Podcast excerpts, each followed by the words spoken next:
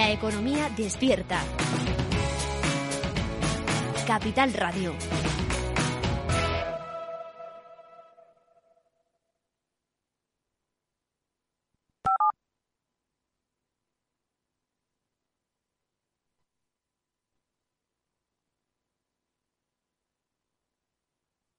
Capital Radio, la genuina radio económica.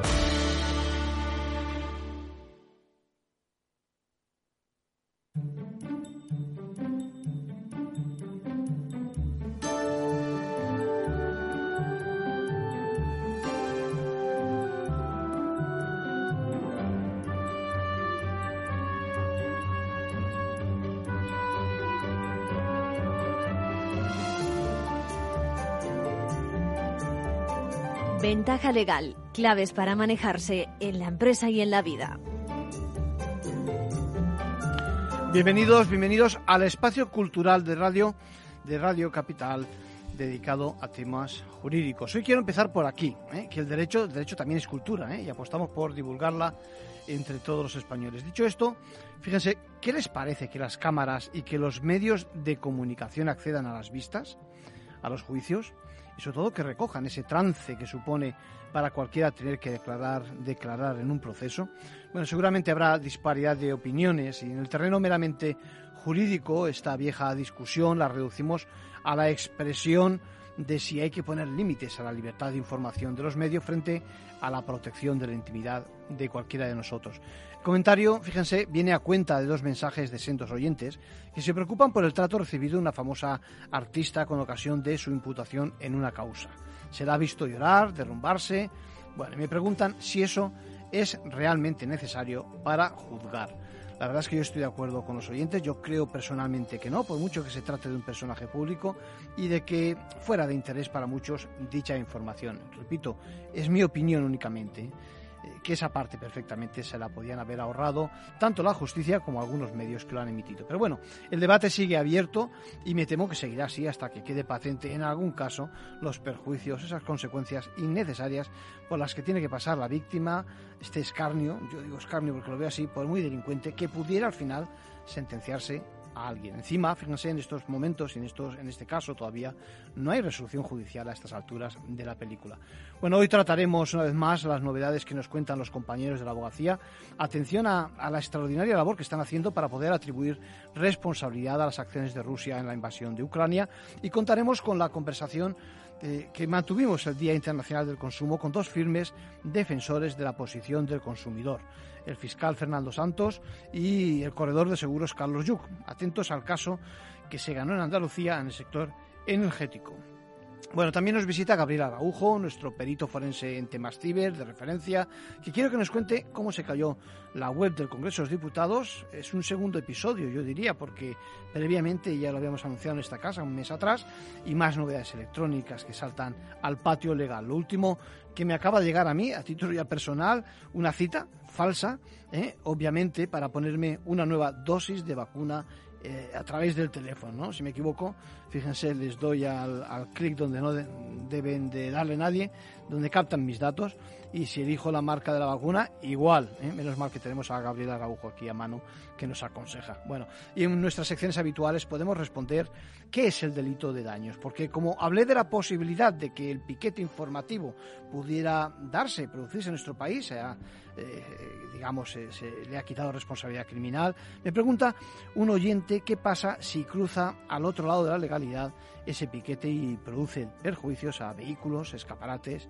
etcétera. También un estudiante de Derecho, y, me gusta mucho que hayan preguntas este, este colectivo, está preocupado porque no den entrada a las negociaciones, él dice, a la plataforma de autónomos del transporte en lo que llama, y son sus palabras, cuidado, eh, llama unas veces conflicto colectivo, otras veces convenio colectivo, se nota que Luis todavía no ha llegado a esa parte de derecho laboral. No es exactamente eso, pero si tenemos tiempo lo explicamos. Y si no, dedicamos un apartado especial la semana que viene.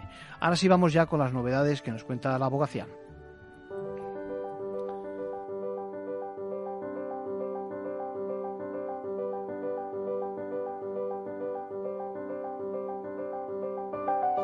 Ahora en Ventaja Legal, la actualidad semanal de la abogacía. Bienvenidos Luis, bienvenida Mercedes, ¿qué tal estáis? Hola, ¿qué tal? Buenos días. Saludos a todos. La abogacía española quiere contribuir a que la invasión de Ucrania no quede impune y para ello va a colaborar con la Fiscalía de la Corte Penal Internacional en la recogida de pruebas de los crímenes que el ejército ruso está cometiendo en la invasión sobre el territorio ucraniano. En breve les contamos cómo va a hacerlo. Esperar cinco años para que el banco te devuelva o no los gastos financieros cobrados indebidamente. Ese es el panorama al que se enfrentan muchos ciudadanos en Huelva, donde hay juzgados señalando vistas para 2026. Vamos a ver cuáles son las causas de esta situación. Y vamos a hablar de blanqueo de dinero con el magistrado Antonio del Moral, que va a ser uno de los ponentes de las octavas jornadas de prevención del blanqueo de capitales que van a tener lugar el 7 y 8 de abril en Castellón. Los interesados en asistir a esas interesantes jornadas todavía están a tiempo de inscribirse. Y comentamos de forma muy breve otras noticias de la última semana. Convocada la primera prueba de acceso a la abogacía de 2022. Al igual que en las convocatorias de 2020 y 2021, se realizarán nuevamente online a través de la plataforma de la UNED.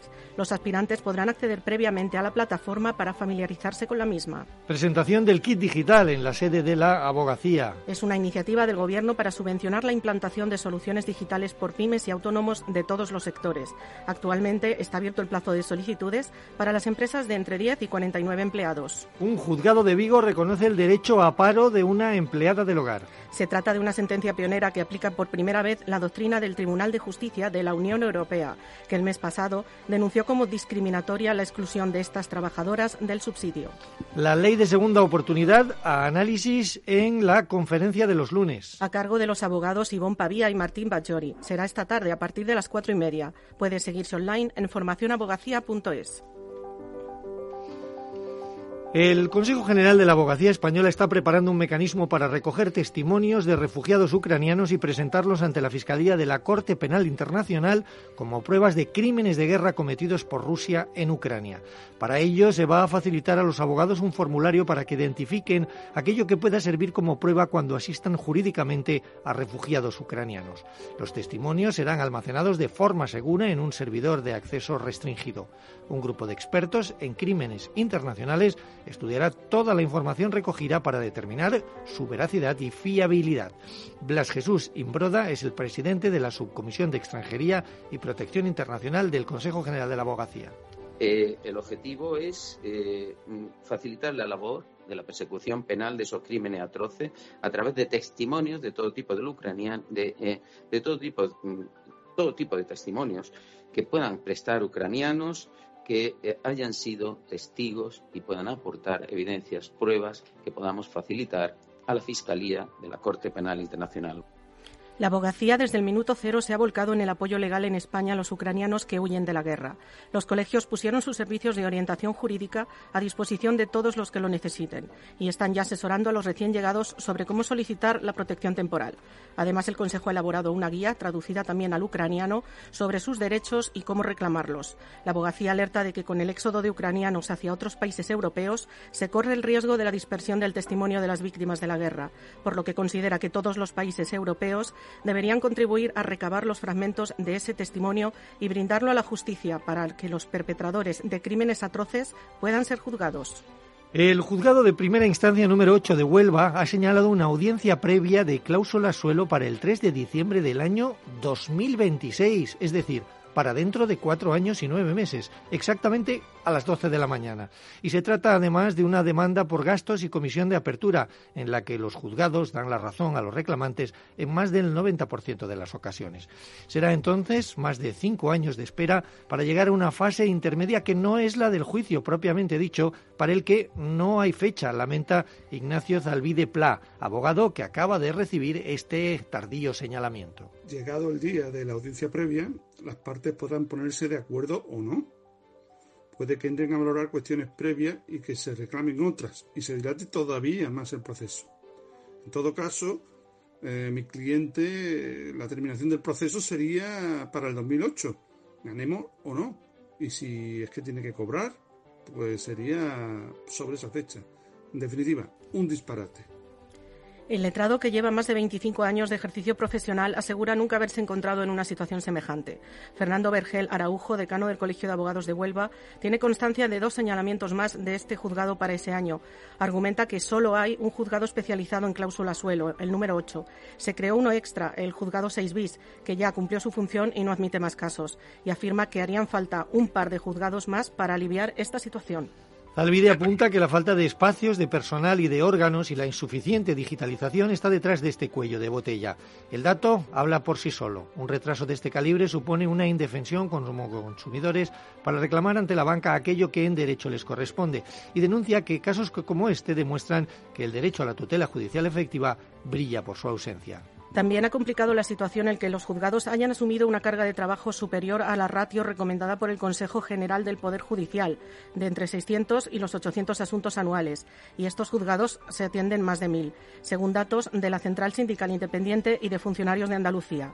La situación podría mejorar si se reactivara el proyecto de la ciudad de la justicia en Huelva, aunque tienen el terreno, no hay el más mínimo atisbo de inversión, denuncia el decano, que añade que tampoco sería la panacea porque hacen falta más órganos judiciales. Fernando Vergel, decano del Colegio de Abogados de Huelva. El presidente de la audiencia ya me ha, me ha, me ha dicho que, que va a procurar poner más, más medios, pero bueno, lo que de donde no hay agua no se puede sacar. Haría falta más un juez mucho más ágil, pero eso eso es el, el desideratum que todos queremos, ¿no? Pues es difícil, concretamente, que, que tú le obligues a un juez a trabajar como una máquina. El delito de blanqueo de capitales, tal y como está recogido en el Código Penal, además de relativamente reciente, es también muy amplio. Es por ello que el Tribunal Supremo está todavía perfilando qué conductas son punibles. La clave es que tengan como finalidad ocultar el origen del dinero para hacerlo aflorar como lícito. Lo explica Antonio del Moral, magistrado de la Sala Segunda del Tribunal Supremo, que va a intervenir en las octavas jornadas de prevención del blanqueo de capitales que se celebran los días 7 y 8 de abril en Castellón y cuya inscripción está ya abierta. El magistrado señala que el blanqueo se ha convertido casi en una estrella de la política criminal del siglo XXI, pero no todo es blanqueo de capitales. Antonio del Moral. O sea, que no todo movimiento de capitales relacionados con actividades delictivas debe ser sancionado con el blanqueo de capitales, sino solamente aquellos que tengan una finalidad de de ocultar el origen para hacerlo aflorar como dinero. Tradicionalmente, la mayoría de los casos que llegaban al Tribunal Supremo tenían que ver con el narcotráfico. En la actualidad se han ampliado los orígenes del blanqueo y han aparecido delitos contra la administración pública o delitos de corrupción. En cuanto a las criptodivisas, en el Supremo no se ha llegado a conocer de un asunto en el que éstas sean origen del blanqueo. De momento, la única sentencia que hay en el Supremo relacionada con criptomonedas es de una estafa con bitcoins. Y terminamos con el abogado de la semana. ¿Quién es en esta ocasión, Mercedes, y por qué? Se trata de Kim Español, abogado laboralista del colectivo Ronda. Ha conseguido que el Tribunal Superior de Justicia de Madrid declare nulo el despido de un trabajador que anunció a la empresa sus planes de coger el permiso de paternidad. La sentencia condena a la empresa a readmitir al empleado y a indemnizarle con 6.251 euros. La compañía comunicó al trabajador su despido disciplinario un mes antes del parto de su pareja, argumentando una disminución en el rendimiento del trabajo. La sala entiende que el despido se produjo como reacción al anuncio que el trabajador realizó acerca de su futura paternidad y, por tanto, supone una clara vulneración de sus derechos fundamentales recogidos en el artículo 24 de la Constitución. El abogado subraya que la sentencia es un paso más hacia la corresponsabilidad, pero pone en manifiesto la necesidad de una mayor concienciación social.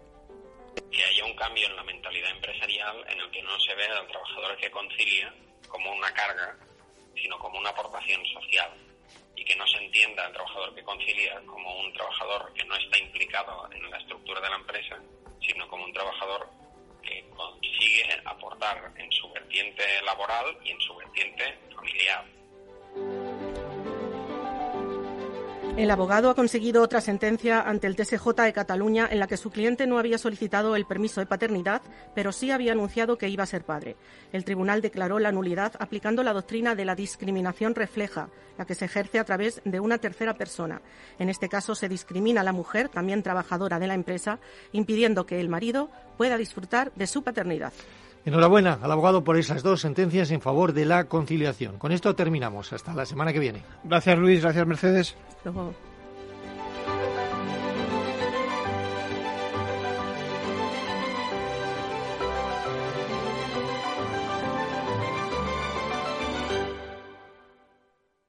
Ventaja legal con Arcadio García Montoro. Manual de crisis. Reglas a seguir en caso de necesidad. Bueno, la semana pasada recordarán cité el delito de daños al referirme a que, a pesar de que se había despenalizado el denominado piquete informativo, determinadas conductas que nada tenían que ver con esta figura, conductas violentas en este caso, por ejemplo, podían ser constitutivas de otros, de otros delitos. Es el caso, por ejemplo, de si se producen lesiones, por supuesto, y, y, los daños, como decía. Bueno, pues bien, nos ha preguntado Antonio, un ganadero de la provincia de Madrid, que desarrolle un poco más lo del delito de daños, ya que él tiene interés y no está seguro de si sufre esa conducta criminal y puede tratar de impugnar a algún conocido eh, perdón, de de imputar, de imputar, ya lo diré, a algún conocido que le está perjudicando. Bueno, Antonio se pregunta si, si le pide los perjuicios por la vía civil, por el Código Penal en la mano, eh, cito textualmente. Bueno, muchas gracias, Antonio. En efecto, si alguien te produce daños en tus propiedades, por lo menos estamos hablando de daños, ¿no? Dependiendo de en qué se trate, ¿no? Si es en muebles, en inmuebles, en animales, ojo, también podría ser constitutivo de otros delitos. Bueno, centrándome en el de daños, eh, tienes que probar sobre todo, pues eso, el perjuicio económico. Bueno, entiendo que, que no te van a dejar en la ruina. Si fuera así, eh, podría agravarse el castigo al delincuente. En todo caso, que sepas que estamos hablando de una multa de 6 a 24 meses, repito, en función de los efectos económicos en ti eh, como víctima y, sobre todo en la cuantía del daño. Bueno, de la misma forma, si la cuantía no llegara a los 400 euros, se reduciría la multa de tres meses a tan solo un mes.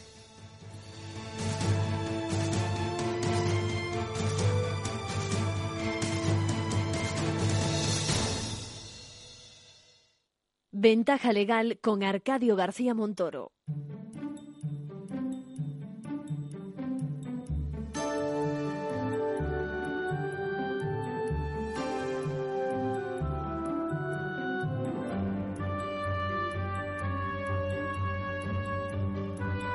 Bueno, y teníamos, teníamos con nosotros, ya lo decía Gabriel Araujo. ¿Cómo estás, Gabriel? Hola, buenos días, encantado de estar otra vez. Eh, si fuera por la actualidad estarías todo el día aquí fichado en la casa, ¿eh? A mí me encanta, eh, más en tu compañía y los aquí, eh, los buenos amigos de Capital Radio, claro.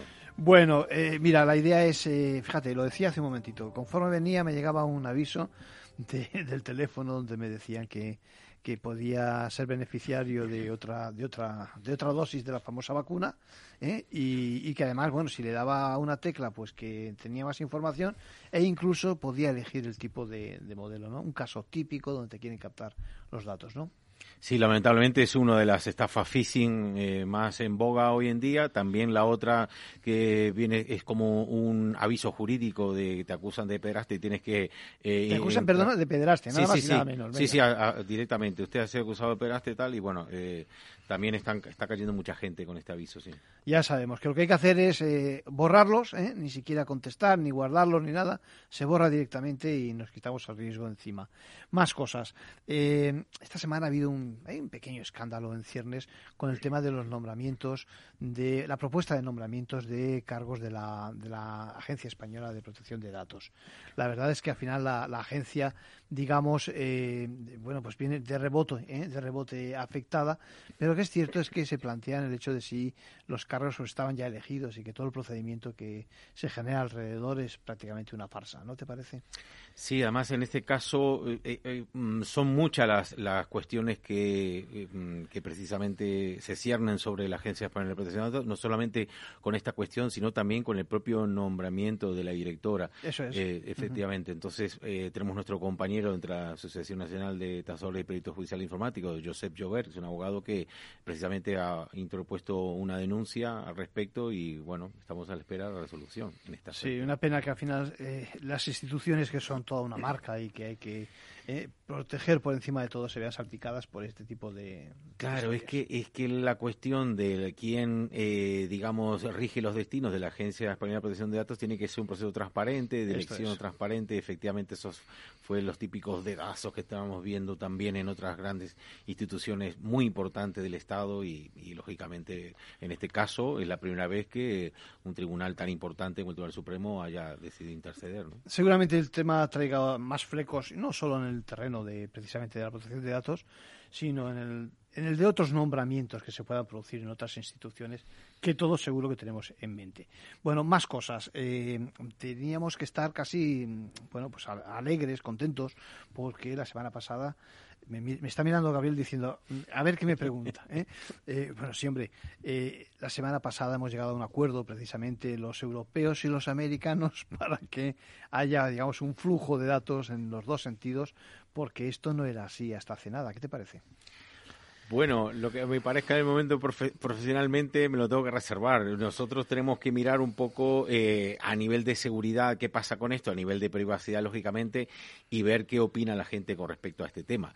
El acuerdo eh, alcanza muchas cosas. No sé si estás hablando específica, porque la gente cree que nosotros hablamos de lo que vamos a hablar, ¿no? Está aquí, realmente está todo Esto es espontáneo total. Sí, sí, esto es aquí, eh, bueno, un tercer grado que le someten a uno, yo encantado. ¿eh? Tú puedes con todo, Gabriel. Sí, sí. Bueno, no sé, eh, estás hablando específicamente con la cuestión del acuerdo que ha llegado eh, Ursula von der Leyen con Joe Biden. Bueno, desde el, desde el aspecto de la privacidad, no creo que sea una noticia muy buena para los europeos, porque realmente el acuerdo no es recíproco, es decir, los datos van de Europa a Estados Unidos, pero no viceversa. Entonces es el, el gran problema que tenemos en ese aspecto que, que, bueno, que nuestros datos, cuanto menos se muevan, mejor. Nosotros somos de, de esa idea, ¿eh? Con nuestros datos, cuanto menos se muevan, mejor. Y aquí, pues, va a haber un trasvase importante con fines de marketing y de, digamos que, eh, no sé, no... Fíjate que el acuerdo, eh, perdón, el comunicado oficial habla de que va a generar un negocio del orden de los 900 bi, con B, billones de euros. Es decir,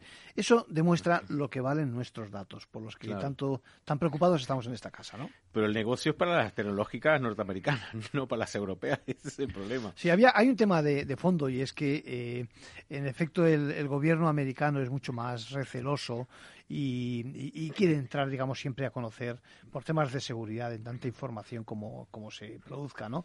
Y sin embargo, en ese sentido, tanto Europa como recientemente a raíz del último acuerdo que es de hace nada, del 2020, y con la sentencia que hizo, que puso el Tribunal de Justicia de la Unión Europea, ponía en duda precisamente la intervención de un gobierno, en este caso del gobierno de Estados Unidos, en este tipo de, cuestiones. Es que recordemos que hay otros escenarios en los que se dan esta cuestión, por ejemplo, en el tráfico aéreo. Eh, así que, bueno, eh, tenemos un antecedente importante en ese aspecto. Bueno, vamos a hacer un pequeño receso, vamos con los consejos y enseguida volvemos.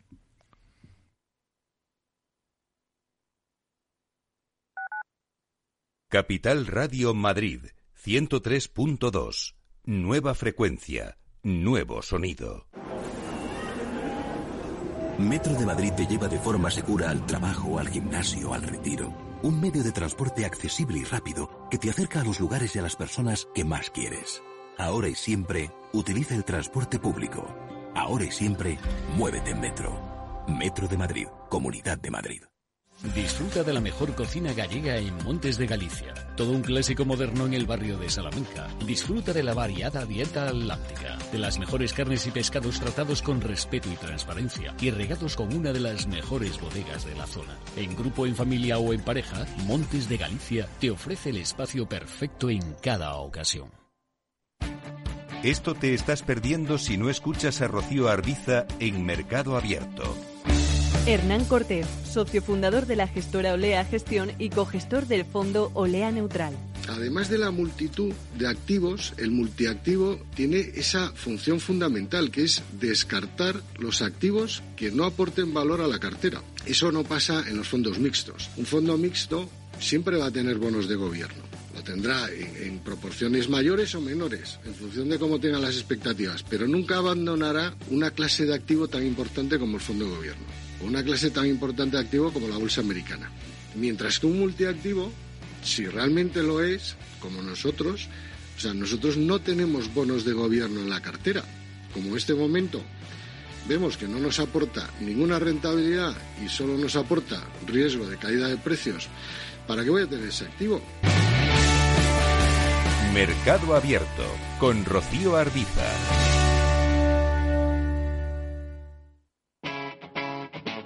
Capital Radio.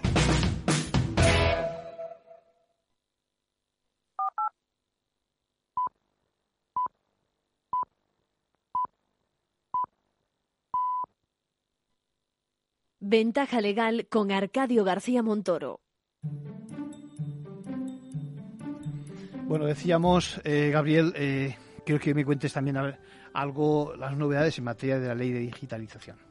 Claro, es que ese ha sido la otra novedad dentro de la Unión Europea, que es un texto que se está preparando, está de momento se está preparando y lo que se quiere hacer es que eh, las plataformas de mensajería se estén interconectadas. Es decir, que yo tengo Telegram, perfectamente desde Telegram puedo enviar un WhatsApp a otra persona, en fin, esto es un poco interconectar eh, estos servicios de mensajería. Pero se, pretende dar entrada a las pequeñas, ¿no? Quizás en el mercado. Sí, también, esa, esa es la, un poco la, la intención, ¿no? Porque, bueno, ellos dicen que con, la telefonía, yo soy de, por ejemplo, de Movistar, puedo llamar a todo más móvil o de Vodafone y tal.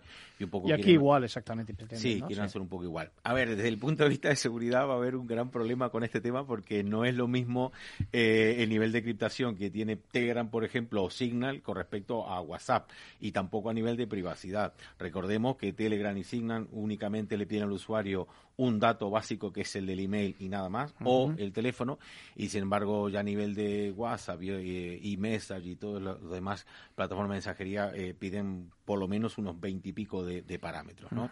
Entonces, bueno, a nivel de seguridad va a haber un gran problema allí, a nivel de, de esta interconexión, y bueno, eh, yo creo que la gente se, se va a quitar de, esta, de estos canales. Yo creo que en principio la intención es esta, ¿no? Por lo menos de lo que hemos visto con esta, en el contexto de la guerra de Ucrania-Rusia, el tema de la desinformación, también con respecto a las vacunas y demás, que José Borrell había dicho que delimitar un poco ese tema. Creo que va un poco en ese camino, ¿no? De intentar eh, capar un poquito todos esos, esos canales de comunicación alternativos. Volviendo al acuerdo, eh, sabes que eh, algunas de las principales eh, plataformas, digamos, eh, ante el temor de la intervención del gobierno extranjero, en este caso americano, para el tema, ha anunciado un protocolo riguroso, dos pasos, donde en primer lugar dice analizará las peticiones que hagan efecto las autoridades y un segundo paso donde avisa de que si llega el momento podrá, digamos, instar la defensa del usuario, ¿no? Frente a la administración. Bueno, ya veremos. lo, importante es cómo se aplican estas, entre comillas, normas, porque tampoco las tenemos, no tenemos el texto todavía, ¿no? Esperamos a ver cuál es el texto, el texto definitivo, ¿no? Claro, a ver, nosotros como peritos informáticos somos muy defensores de los datos y lógicamente de la privacidad, pero hay que tener en cuenta que para ciertos servicios debemos ceder nuestros datos. Por ejemplo, un caso práctico que es a nivel de marketing digital. Ya que hablamos de transformación digital y decimos a las empresas que a través del marketing digital pueden llegar a nuevos clientes, tienen que saber que cuando se pone un, un anuncio publicitario, por ejemplo en Facebook, en el anuncio podemos nosotros elegir que llegue al usuario que está conectado al Wi-Fi o con los datos móviles. ¿Por qué? Porque si es directamente un anuncio de venta, es muy poco probable que un usuario que esté conectado con los datos móviles en el metro haga una compra porque lógicamente se siente inseguro. Eh, y necesita también ese otra. Efectivamente. Entonces Facebook necesita los datos de cómo nosotros estamos conectándolos para consolidar esa Gabriel, que se nos acaba el tiempo y me gustaría que no se nos pasara el tema de, de la web del Congreso. Cuéntanos qué ha pasado porque lo anunciamos ya hace un mes, un mes atrás aquí. Bueno, Capital eh, Radio ha tenido la, la, primicia, absoluta a través de nuestro compañero Joaquín Moreno, perito que dio la exclusiva y efectivamente lo que avisamos pues ocurrió. Así que bueno, pues aunque es cierto que ese dato fue de fuerza, eh, un ataque de fuerza bruta de DBS, pues el jueves pasado cayó la, la web del Congreso y es susceptible de caer eh, sobre todo en ataques quirúrgicos, que eso es lo que más nos tememos. Porque traduce, traduce ataques quirúrgicos. En el sentido, dedicados, ¿no? Claro, es, estos son ataques de fuerza bruta que se están haciendo, tumbando la web unas horas y demás, pero un ataque más elaborado sí que podría realmente interferir gravemente eh, con el normal funcionamiento de la web, en el sentido de hacer un ataque que se llama man in the middle, que es eh, situarse el hacker o el ciberdelincuente en medio de una transacción de datos entre el usuario y la propia web del Congreso, con lo cual podría interferir o extraer un montón de datos porque realmente lo que tiene la web es un cifrado, un conjunto de cifrado realmente débil y declarado vulnerable. A veces nos preguntamos cómo esas instituciones, nuestras principales instituciones, son tan vulnerables, ¿no? Y ha costado dinero hacer la web, ha costado más de un millón y medio de euros eh, cuando normalmente una web pues, no cuesta más de 100.000 euros, una web muy compleja, y bueno, eh, luego se han gastado 3,3 millones de euros adicionales para el tema de ciberseguridad, esto específicamente en el Congreso, y hablamos de casi 5 millones de euros que realmente no, no, no han valido de nada. En esos casos que van buscando, sin más hacer daño, sacar información. Sí, esto es una cuestión más que nada de, inclusive por diversión, lo están haciendo gente eh, sin ningún tipo de conocimiento. Se baja de una web un, un programita, le pone directamente la dirección de la web del Congreso y, y, ataca. Esto tener mucho cuidado con el tema de jugar, con el tema de, de ser hacker. Es muy delicado porque el hacker con más conocimiento están interfiriendo en, la, en los ordenadores de los hackers eh, menos, menos eh, eh, experimentados. De hecho, he escrito un artículo la semana pasada con respecto a esto. Así que invito a la gente a ser muy cautelosa con el tema de jugar a, a, ser hacker. Con las cosas importantes no se juega, está claro. Nos quedamos con el mensaje. Gabriel Araujo, perito informático y experto en tema forense judicial. Gracias por pasar por Capital Radio y por Ventaja Legal. Encantado, como siempre.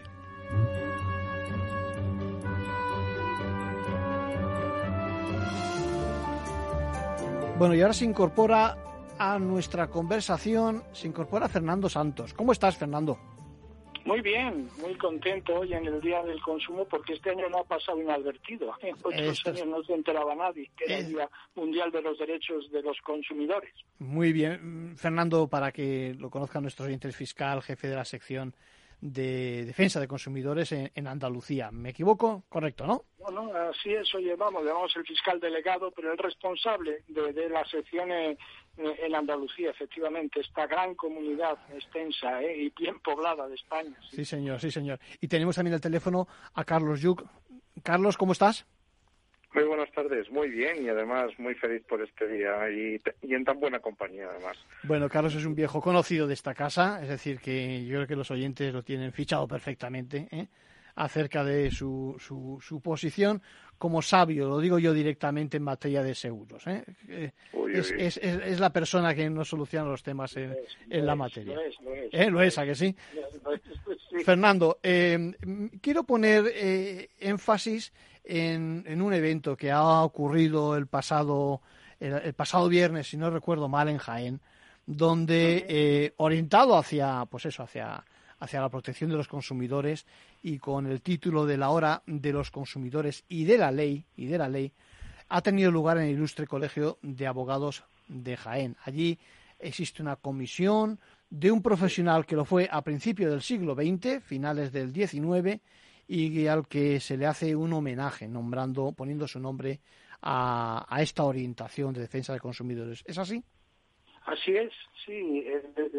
De, fondo tenemos la intención de crear en todos los colegios de abogados una sección o su, su comisión de consumo.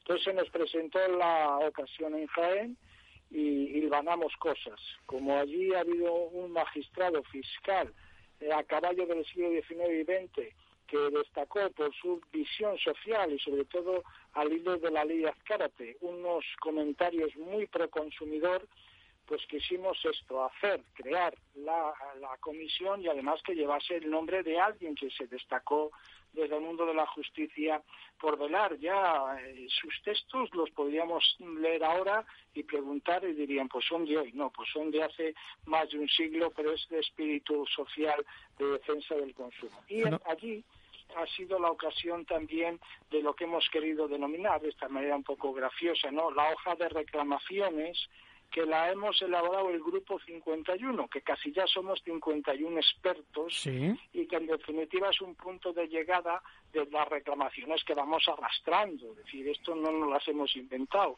Es decir, esto es como los repetidores de televisión, ¿no? Repetimos, repetimos, repetimos, a ver si llega un momento en el que son escuchadas estas reclamaciones. Sí. Eh, eh, os comentaba, eh, vamos a hacer un matiz para nuestros oyentes. Cualquiera que estudie Derecho tiene un punto en, precisamente en, su estudio hablando de derecho civil y demás. En esa ley, si no recuerdo mal, de 1908, esa ley Azcárate de, de prevención, de lucha contra la usura, que es ahí donde dices tú, es decir, qué acierto tan pronto en el tiempo eh, hacer una defensa precisamente para evitar ese tipo de abusos. ¿Es así? Así es, así es. Eh, es, es verdaderamente emocionante, digo, porque hay una monografía de una compañera mía fiscal, que es nieta, donde recoge y, y, y, qué emocionante es ver cómo ya este espíritu estaba, ¿no? Estaba incluso podemos ir más, pero hay es, son juristas que ya se alzaron contra la injusticia, que se alzaron la voz contra la injusticia, lo dijeron muy muy claramente, ¿no? Sí. Esta ley todavía se está aplicando hoy, la Claro. tarjeta revolving, o sea que, que no estamos hablando de derecho muerto, sino de derecho vivo. Al contrario, sí, sí, sí, sí, sí. Eh, Carlos, Carlos Yuc, eh, tenemos que hablar de consumo y, y el grupo 51 en el que tú eres parte muy activa, tienes que explicarnos en qué consiste esa, esa, ese, ese conjunto de intereses, ¿no? Que tenemos, que tenemos más de uno. Sí, pues la verdad es que es un emprendimiento hermoso al que me invitó Carlos Bayujera a participar, ¿no? Y, Sí. y la verdad es que es que me siento muy bien ahí. Es un grupo de personas, de profesionales, pues de muy diferentes áreas. Tenemos pues personalidades como Fernando, pues fiscal, tenemos magistrados, tenemos eh, presidentes de, de, de juntas arbitrales de consumo, tenemos profesores universitarios, tenemos abogados en ejercicio, algún presidente de, de asociación, tenemos de asociación de consumidores, tenemos también eh, un matemático, tenemos economistas y bueno, yo, yo soy ahí un aprendiz que, que me dedico al, al, al tema de seguros, ¿no? Soy corredor Bueno. de seguros y árbitro de consumo Sí. y la verdad es que aprendo un montón de, de toda esta gente y lo que nos une, lo que nos une es ese amor y ese ese amor creo por la justicia, Sí. ¿vale? porque al, al final cuando hablamos de que algo es injusto es algo que atenta contra la ley, ¿no? Y aquello que va contra el consumidor, contra la, la persona, es, es algo es algo que debemos erradicar de, de, de un mercado correcto, de un mercado que funcione de, de una forma adecuada. Sin duda. Y, y bueno, y lo que hacemos ahí es compartir experiencias, compartir eh, pues eh, esperanzas muchas veces, ¿no? Y compartir ideas pues que intentamos que, que tomen forma de eh, pues como en este caso en, en un manifiesto pues que se ha entrado al, ministerio, ¿verdad? Eh, Fernando, al final eh, queremos que se nos escuche, queremos eh, hacernos ecos de unas eh, peticiones y esa hoja, esa hoja de reclamaciones de Jaén es eh, fundamental para entender eh, lo que persigue en estos momentos un colectivo activo eh, en materia de consumo. ¿Por qué no nos dices las líneas principales de esa, de, ese, de esas Sí, pretensiones? ¿Mm? Con, con mucho gusto. Tiene cinco destinatarios. El primero es la sociedad civil, Ajá. a la que decimos que está anestesiada. Sí. ¿Qué le pasa? Muy bueno, sí, sí. Nosotros, nosotros, yo además trabajo con distintos colectivos vulnerables y hay algunos como la discapacidad que hay que frenarles porque si no, las cometas vuelan cuando hay aire que las alienta. Si no hay aire, los que tiramos de, tirando de la, de la, de la cometa para arriba no vuela, ¿no? Entonces, eh, sí, decía que el año pasado se celebró, se celebró el Día Mundial y, y yo eh, nueve días antes se había celebrado el Día Mundial del Pinchadiscos que existe Sí. y tuvo más eco, ¿eh? Tuvo más eco. ¿eh? Entonces, Eso hay que claro, corregirlo, está claro. entonces, eh, lo que le decimos, y menos mal que tenemos a Carlos San Juan, Sí. ¿eh? que últimamente ha, ha dicho, hasta aquí hemos llegado, basta ya. Una persona mayor, ¿qué les pasa a los jóvenes? ¿Por Claro. qué no se manifiestan los jóvenes? A que te de las orejas. Sí, sí, ¿eh? Aquí. Entonces, la primera, la primera batería va a la sociedad, porque si no hay un movimiento vigoroso ciudadano, nadie se va a mover. No va a haber ningún político que se va a sentir estimulado. Si después de la que está cayendo no le importa a nadie, pues entonces aquí cerramos, ¿no? Entonces ahí va la primera, la primera. La segunda va al, eje- al legislativo, ¿eh? Porque nos están dejando todos los marrones para lo judicial, ¿eh? No, no. Muy interesante esto, no- sí, sí. 9.2 de la Constitución dice que todos los poderes públicos. Y el artículo 51 vuelve a decir todos los poderes públicos. Pero oiga, mire, esto, la sociedad cambia cuando cambia el derecho. Y el derecho le tiene que hacer, en primer lugar, el legislativo. A nivel europeo, el Parlamento, nuestros parlamentos nacionales y autonómicos. Ellos tienen que hacer leyes justas. También después el Ejecutivo tiene eh, su facultad normativa y sobre todo todo lo que es la Administración y esos órganos que están dedicados, los reguladores que regulen, que velen, que sean proactivos, que no esperen a Por eso decimos que es la hora del consumidor, porque se tiene que movilizar, y es la hora de la ley, porque los que tienen que hacer, tienen que hacer leyes, no protocolos. Los protocolos no sirven. Si ahora llegase, si llegase ahora, como llegará junio, ya habrá que hacer la, la declaración de la renta, imaginemos que son protocolos. Y pues no sé yo si voy a hacer según recomendaciones. Pues eso es lo que se les impone a las grandes empresas, buenas prácticas sistemáticamente incumplidas. No hay que hacer leyes. Porque yo como fiscal, al que no cumple un protocolo, no le puedo llevar a los tribunales. Si no cumple la ley, sí.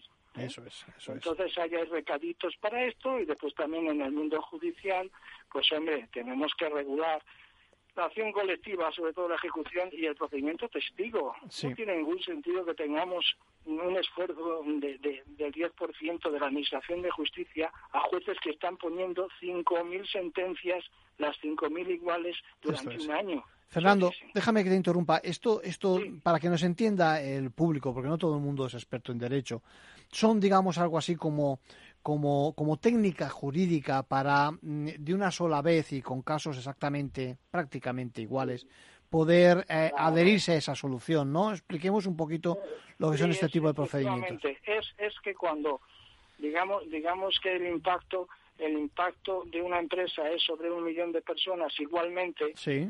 pues mira, en vez de ir un millón de personas al juzgado y colapsar la administración de justicia, que vaya uno y el que obtenga esa resolución vale para todos. Sin duda. Vale para todos. Entonces nos hemos ahorrado un millón de pleitos. Sí, ¿eh? sí, sí, sí, sí. Es que no nos lo podemos permitir. Claro, claro. Sí, sí, sí. y luego también, ah, luego también alguna fórmula eh, se propone desde, desde la hoja de reclamaciones como es eh, que las costas, que las multas, ¿no? Es decir, que, que de alguna forma se castigue aquel que de forma temeraria o, corrígenos. Claro. Sí. Claro, es que es que mm, yo no sé mm, por qué hay tanta prudencia en poner las costas cuando hay abusos manifiestos, ¿no? Ya hay algunas audiencias que dicen, no, mire, si usted está oponiéndose cinco mil veces a algo que le han dicho cuatro mil novecientas veces ya que no es así, pues eso es mala fe, ¿eh?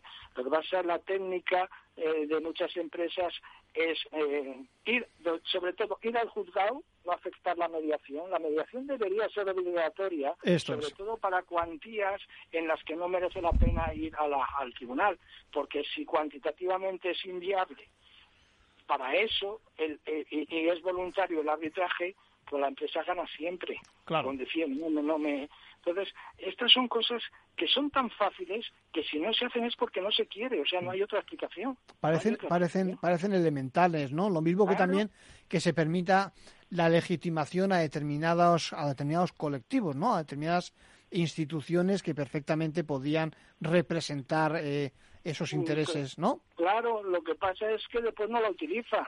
O sea, mm. la, la, legitimación ahora, el acordeón lo están tocando para adentro.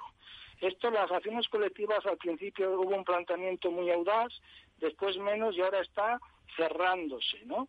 Es hay una legitimación que se quiere que sea menor, pero después, por ejemplo, el fiscal tiene la legitimación, pero no tiene ningún medio. Mm. Entonces, yo, vamos a ver, a mí me puede usted dar la legitimación inmensa, pero si no tengo medio, pues me sobra la legitimación. Y después tengo que tener un juzgado que lo pueda soportar. La Audiencia Nacional no tiene sala de lo civil. Es decir, que para conductas que son eh, afectan a todo el territorio, al final lo tienes que aterrizar en un juzgado que no puede con ello. Entonces esto tiene 14 o 15 enfermedades mortales que aunque solucionemos algunas no, no puede prosperar. Y, claro, en eso estamos, en eso estamos, en que se haga alguna reforma inquieante, porque esto nosotros llevamos el Grupo 51 llevamos algunos 20 años y 30 años pidiendo cosas y nunca hemos conseguido una reforma inquietante como la de los daños punitivos, por ejemplo. Por ejemplo. claro, y, y, y, entonces te dan, hablando de loterías, como pedreas, ¿no? Pequeñas pedreas, pero ningún premio gordo. Ya. Y que dar algún premio gordo ya. Sí. Carlos, Carlos, ¿cómo se ve esto desde el mundo desde el mundo asegurador? Porque leemos tus artículos, asentimos a todo y, sobre todo hay un, una especie de, de sensación de frustración, ¿no? ¿Cómo, cómo, lo ves tú? Bueno, al, al, final yo coincido con, con Fernando. Lo que tenemos en este momento es una cierta apariencia, un decorado de protección al consumidor que también eh, lo podemos percibir en el mundo asegurador, donde el que quiera resolver eh, un asunto, pues no le queda otra que acabar en juzgado. ¿Por qué? Pues porque, por ejemplo, la, la resolución de, o la capacidad, por ejemplo, resolutiva y vinculante de la Dirección General de Seguros no existe. Tenemos una persona, además, que es el defensor del cliente o el servicio de atención del cliente, que es previo a la intervención del servicio de reclamaciones de la Dirección General de Seguros, que, sinceramente, todavía es hora de que yo vea una resolución favorable al asegurado, ¿no? Y, también se explica, porque al final quien le paga es la compañía de seguros. No diré que en, que en ciertos casos no funcione, pero yo no he tenido esa suerte. La verdad es que son pérdidas de tiempo para el consumidor, es un consumo de energías, son instancias en las que aparentemente se puede confiar, pero que luego acaban vaciando ese derecho. Entonces no queda otra que acudir al juzgado. No hay aseguradoras que se quieran someter a arbitraje o a mediación y eso eh, yo creo que habría que corregirlo. Antes Fernando recalaba en la obligatoriedad para, para, el, para la empresa de la sujeción al arbitraje, por ejemplo, que es una instancia que es gratuita para el consumidor y también para la empresa, y, y, para ciertas cuantías, igual como ocurre en transportes, que por debajo de 4.000 euros es obligatorio, pues para otras, otras relaciones de consumo tendría que ser igualmente obligatorio. Yo creo que la banca, por ejemplo, no estaría eh, siendo un abusador masivo, eh, un abusador en serie, si me permitís eh, la expresión, pues si, si lo tuviera fácil el cliente para sacudirse ese abuso de encima. En cambio, con el sistema judicial que tenemos y con la saturación de los juzgados, pues lo que podemos ver a veces es que se hacen emplazamientos para cuándo? ¿Para 2025? Eso no es justicia. Sí, la verdad es que el, acceso a la justicia, tal y como nos dice la Constitución en muchos de estos casos, se ve muy difícil, ¿no? Pensemos en esos casos, como apuntáis, de cantidades pequeñas, ¿no, Fernando? Es decir, no sale a cuenta a veces reclamar y, incluso mucha gente, pues, porque no accede a la justicia gratuita o porque no, por el motivo que fuera, se queda la reclamación, digamos, en el aire y, y eso que se pierde, ¿no? Claro, pero para eso precisamente están instituciones como el Ministerio Fiscal u otras. Porque claro, yo no voy a reclamar por 230 euros, ¿eh? pero 230 euros por un millón son mucho, es mucho dinero. Claro, claro. claro, para eso hay que regularlo, porque no está regulada la acción colectiva y mucho menos la ejecución de la acción colectiva. Yo he pasado 17 años de mi vida con un procedimiento que es eh, contra gas natural hasta que he conseguido ejecutarlo. Sí, sí, sí. No, tiene, no, tiene, ningún sentido. A ese procedimiento vamos a tener que dedicarle un día un especial porque es un ejemplo de aquello que que bueno pues que tiene efectos cuántos han sido los beneficiados eh, ¿100.000? pues digamos que 110.000 110.000 aunque alguno quizás se nos escapó porque porque no pudimos, pero bueno, 110.000 si los logramos identificar y hacer cuentas y hacer un, eran 10 millones 232 mil euros los que había que devolver y hubo una cosa muy bien que hizo la audiencia, pero esto no lo pone en ningún código, son cosas que la audiencia iba a lo largo de 18 recursos estableciendo. Se hicieron las cuentas y le dijeron a Gas Natural, debe usted 10 millones 232 mil euros, consíguelos en el juzgado consignados en el juzgado. Claro, hemos conseguido, hemos conseguido devolver eh, 10 millones y poco, ¿eh? no 8 millones y poco, nos quedan 2 millones, pero eso no está en los bolsillos del infractor. Claro. claro. Todo, todas las semanas hay un funcionario que encuentra 100, 200 beneficiarios y, la verdad es que es un poco de chiste porque les llama el juzgado que tienen allí que le van a mandar 200 euros y la gente no se lo cree, se piensa que es una llamada falsa. Fíjate. Sí, claro, porque alguien que le llame, claro, nadie se enteró de que fue el fiscal el que pidió por todos. Sí, sí, y cuando, Y cuando se les ingresa, pues no saben por dónde les vienen los, los euros. y que, con, tanta, con, tanta trampa y con tanto malo como hay por ahí suelto, es increíble que le llamen desde el juzgado. Claro, diciendo que, deme una cuenta que le voy a ingresar 230 euros, Bueno, 240. Sí, sí, sí, parece, parece increíble. Bueno, yo creo que la conclusión a la que llegamos con las intervenciones de quienes, eh, como profesionales de referencia, estáis colaborando con Ventaja Legal y con Capital Radio para difundir el tema, es que yo creo que la conclusión es que algo se mueve. Es decir, que estamos empezando a remover, digamos, estos temas de consumo y, y el ejemplo lo tenemos precisamente en vosotros que, como profesionales que estáis al pie, al pie del cañón y que en este día eh, quería yo tener con, conmigo y con los oyentes de Capital Radio para que bueno pues para que eh, compartamos precisamente las reivindicaciones que me parecen de cajón incluso esas técnicas que yo llamo de carácter técnico y que podrían facilitarnos las cosas. A ver si también nos oyen hay que hacerse eco por todos los por todas las vías también también la, la, la, radiofónica a ver si el ministerio a ver si el parlamento a ver si el gobierno nos, eh, nos hace más caso. Os agradezco mucho vuestra colaboración y, y, seguiremos en contacto cuando haya ocasión de hablar de temas de consumo, que lo va a haber y mucho. Muy bien. bien muchas gracias. gracias. Muchas gracias por, por, darnos ocasión hoy en este día de tener la voz y la palabra. Un abrazo. Un abrazo. Un abracito. Hasta luego. Bueno, nos, eh, nos despedimos ya, pero no quisiera mmm, dejar de acordarme de las víctimas de la talidomida, los afectados por, este, por esta enfermedad, por este fármaco. No han llegado los 400 millones que deberían salir de las arcas del Estado y bueno, parece ser que aunque la Audiencia Nacional pues ha decidido en su contra, habrá habrá también recurso un poquito más adelante. Seguiremos el caso que por desgracia no acaba de reparar esta esta situación que arrastra ya más de 60 años el país. Bueno, en cualquier caso, saben que pueden seguirnos en las redes, en las pestañas de Capital Radio, en las del programa y en todo caso que también nos pueden seguir el domingo por la mañana y les esperamos aquí el próximo lunes, como siempre, a la una de la mañana.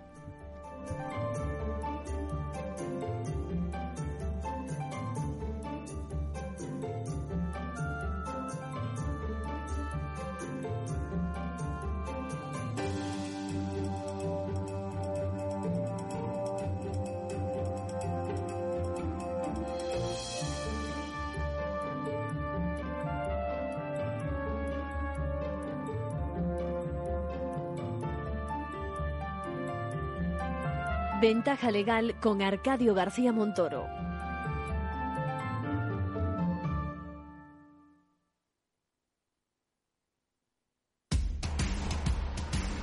No pierdas detalle de todo lo que afecta a tus inversiones y a tu bolsillo. Toda la información en Mercado Abierto con Rocío Arbiza, de 4 a 7 de la tarde en Capital Radio.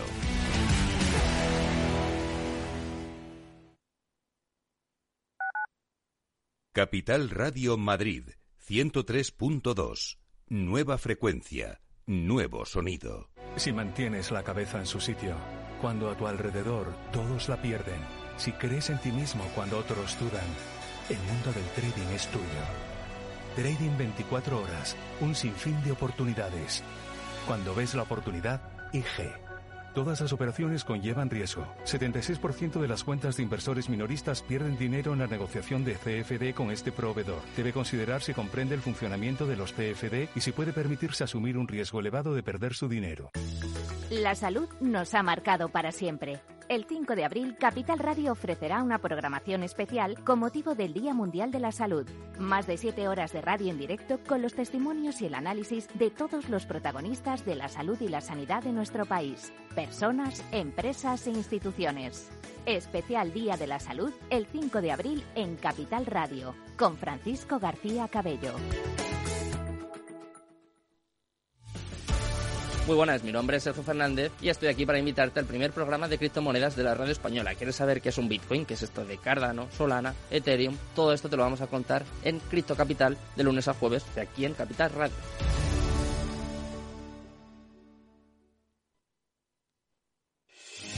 ¿Está pensando en montar una empresa pero no se atreve a dar el paso en solitario? Busca una marca conocida y consolidada que le respalde en Franquiciados le ayudamos a elegir el negocio que más se ajuste a sus necesidades. Franquicias de éxito, innovadoras, de baja inversión. Los miércoles a las 12 en Capital Radio tienen una cita con el único programa de radio de España especializado en la industria de la franquicia. Franquiciados con Mabel Calatrava.